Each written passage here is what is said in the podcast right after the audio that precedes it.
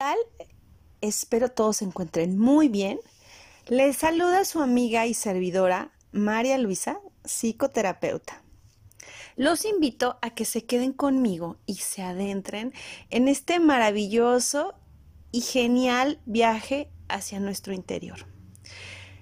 Es importante que recordemos que en ocasiones anteriores estábamos hablando sobre las heridas y sus orígenes y también sobre los síntomas de estas heridas.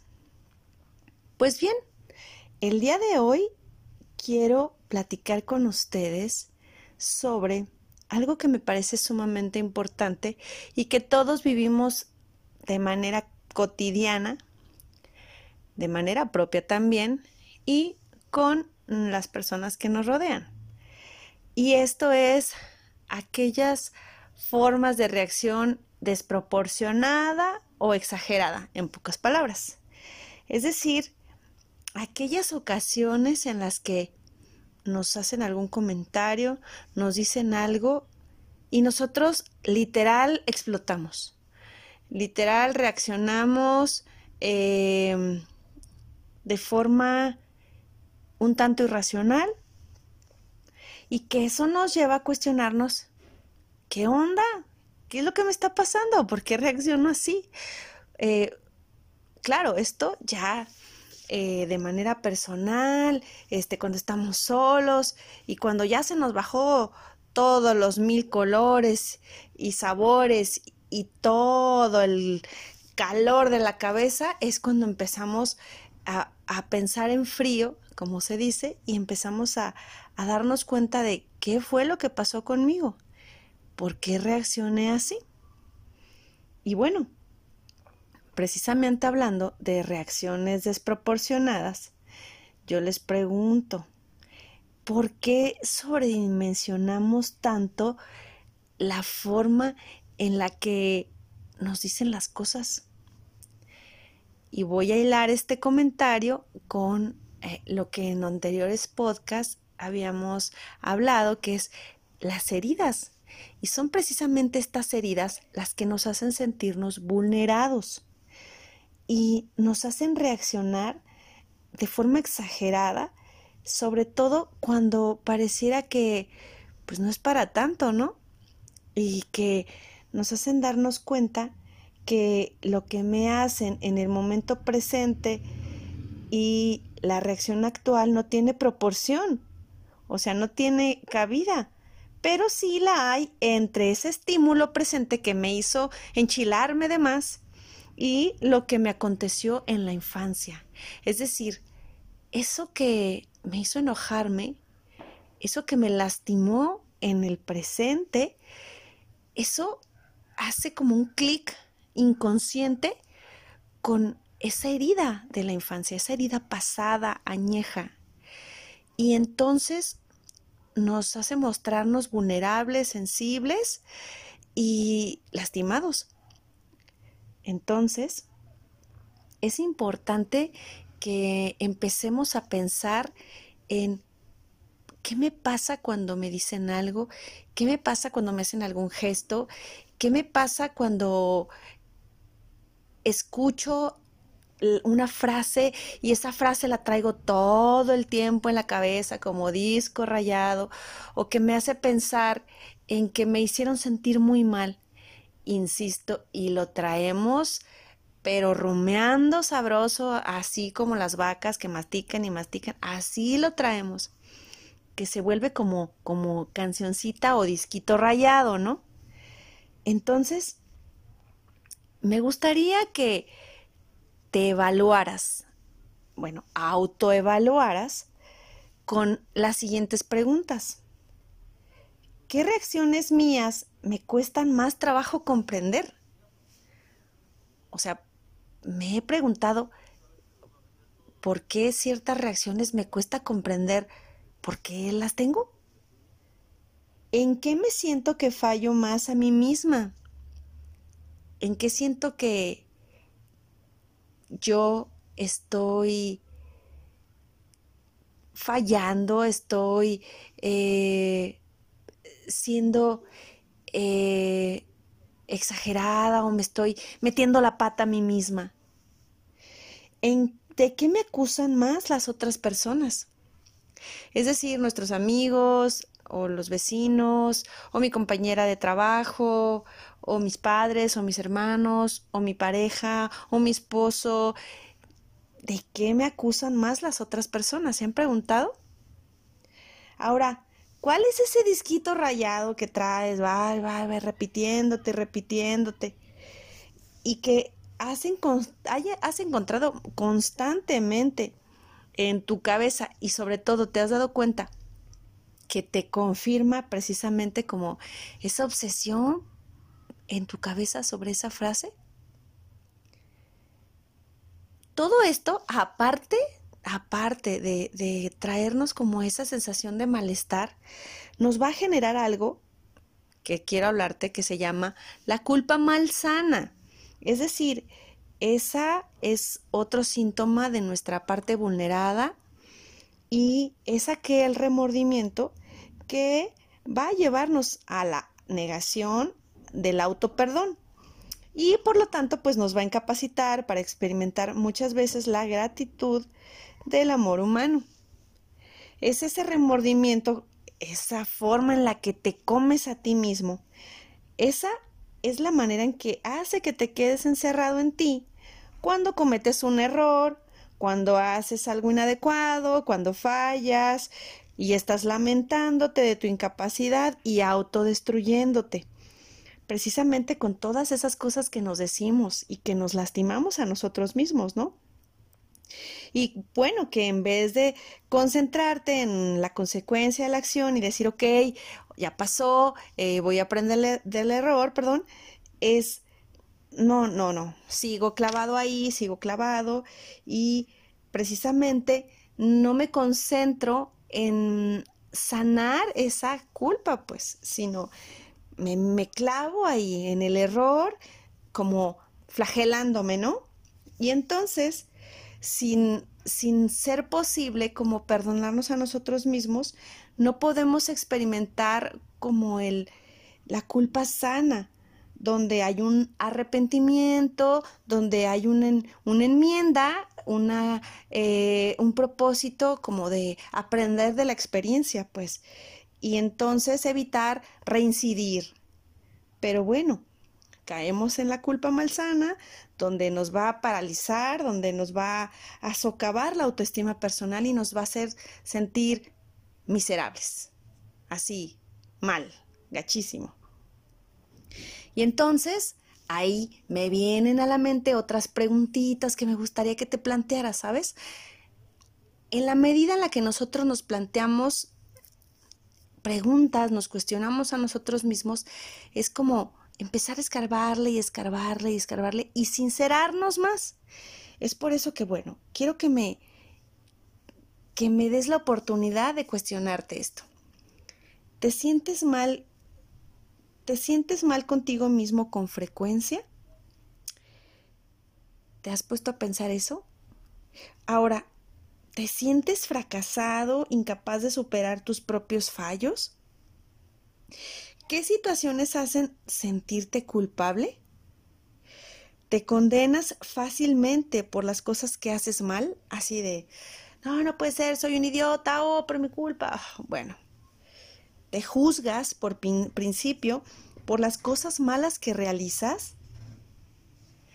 Y todo esto, todas estas preguntas nos van a hacer que de alguna forma nos pongamos a reflexionar cómo anda mi nivel de autoestima. ¿Cómo me siento yo conmigo mismo? Y sobre todo nos hace pensar que si le dijimos sí a la mayoría de las preguntas anteriores de que si me siento mal conmigo mismo, de que si me siento culpable, de que em, soy incapaz de superar mis fallos. Si le dijimos sí a casi todas esas preguntas, entonces estamos hablando de que tenemos baja autoestima y que todo este proceso vulnerado se manifiesta de forma bastante explícita en una baja valoración, eh, y que esto nos va a impedir conocernos, autovalorarnos y autoevaluarnos de una manera objetiva, reconociendo cuáles son nuestras capacidades y cuáles son nuestras limitaciones y también aceptándolas como parte integral de nuestra persona. Y bueno, cuando se vive desde la parte más golpeada, la estima personal es baja y por lo tanto te impide reconocer tus propias potencialidades para hacerlas crecer. Y esto nos va a hacer que magnifiquemos las fragilidades. Eh, y esto también nos va a hacer darnos cuenta que somos sumamente sensibles y que nos vamos a obstaculizar a nosotros mismos y nos vamos a limitar a percibir de una manera objetiva como lo bueno y lo lindo que tienen las otras personas, porque no soy capaz de verlo en mí mismo, mucho menos en las demás personas, ¿no? Entonces, esto nos, insisto, nos trunca, nos trunca en, el, en ese esfuerzo constante de poder superar nuestras flaquezas y continuar con nuestro crecimiento. Y entonces es donde yo me pregunto, ¿me siento mal conmigo misma? ¿Me siento fácilmente atacada y guardo resentimiento? ¿Qué tan fácil me libero de esas cosas que me hacen sentir mal? ¿O qué tan a pecho me tomo lo que me dicen? ¿Tengo miedo exagerado a equivocarme? Ante una situación me inclino en un inicio a ver lo negativo. ¿Me cuesta trabajo decir no? ¿Hago cosas para que me quieran o que me acepten? ¿Me siento ordinariamente agresiva, o sea, estoy a la defensiva? ¿Me siento mal o me disgusta o me decepciona casi todo? ¿Me siento muchas veces deprimida? ¿Cuáles son estas frases de mi infancia que recuerdo que me hicieron daño y que me hacían sufrir y que me dolían, y cuáles son las que me digo yo actualmente. Y pues bien, si fueron en su mayoría respuestas afirmativas, obviamente van a ser claros indicadores de que tu estima personal está baja. Y bueno, hablando de aquello que constantemente me digo y lo vuelvo un patrón, quiero mencionarles de otro aspecto que refiere al patrón negativo de conducta y que es finalmente, todo, finalmente perdón, todo este proceso vulnerado, que hablando como les decía, que se vuelve un patrón de conducta y que nos lleva a tener falsas ganancias, que vamos a obtener de mostrarnos como una persona golpeada, lastimada y herida y que únicamente vamos a estar manifestando pues que soy víctima. Y entonces esto hasta se nota en tu postura corporal, ¿sabes? O sea, una persona que se siente mm, segura de sí misma o que se siente con un buen equilibrio en su autoestima, eh, que se respeta, se autovalora, tiene una postura corporal y una actitud diferente, pero las personas con baja autoestima o sobre todo que tienen este patrón de, víctimas o de personas lastimadas o vulneradas, es muy común que su postura sea ah, eh, encorvada, eh, con la mirada abajo, es decir, tienden a, presentarse de una manera como muy, em, como muy de fragilidad. Y bueno, si han sido observadores, tienen esas particularidades respecto a su apariencia y postura. En pocas palabras, son de esas personas que les gusta tirarse al piso para que las levanten. Así, en pocas palabras. Y es por eso que quiero que te cuestiones. ¿Hay alguna persona cerca de ti o tú eh, te has preguntado cuánto mal he hecho o te han hecho y que yo también con esa inercia he herido a las personas? ¿Te has dado cuenta cuántas personas conoces que tengan este patrón? ¿O te has preguntado si tú mismo has tenido este patrón en algún momento de tu vida? Yo me pregunto, ¿cuánto mal he hecho yo también con la inercia de mi herida? Es decir, ¿Cuántas veces he lastimado a la gente con o sin intención a raíz de esta herida? ¿Cuánto he herido yo también por lo que me hirieron? ¿Cómo hago a otros lo mismo que me hicieron a mí? Son preguntas muy fuertes, ¿sabes? Y que me gustaría que con toda sinceridad te pudiera responder. ¿A quiénes he causado daño con mis miedos, con mis compulsiones, con mis reacciones exageradas? ¿Cómo he sacado ventajas, falsas ganancias de esta condición mía de golpeado?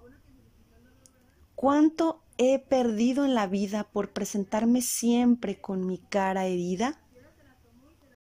De todo esto se desprende la necesidad de trabajar toda esa parte golpeada, curar tus heridas y poder ser una persona apta para estar más integrada, para que puedas vivir en tranquilidad y en plenitud y puedas así darte a las personas con generosidad y solidaridad.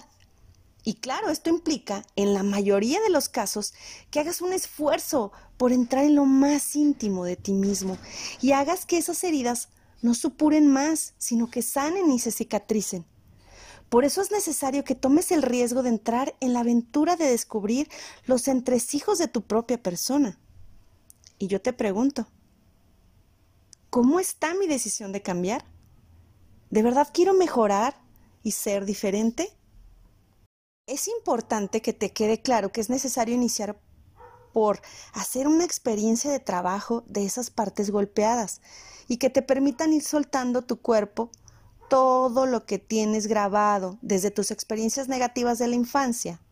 En la medida que empieces a soltar, vas a empezar a experimentar cambios en tu modo de ser y de comportarte.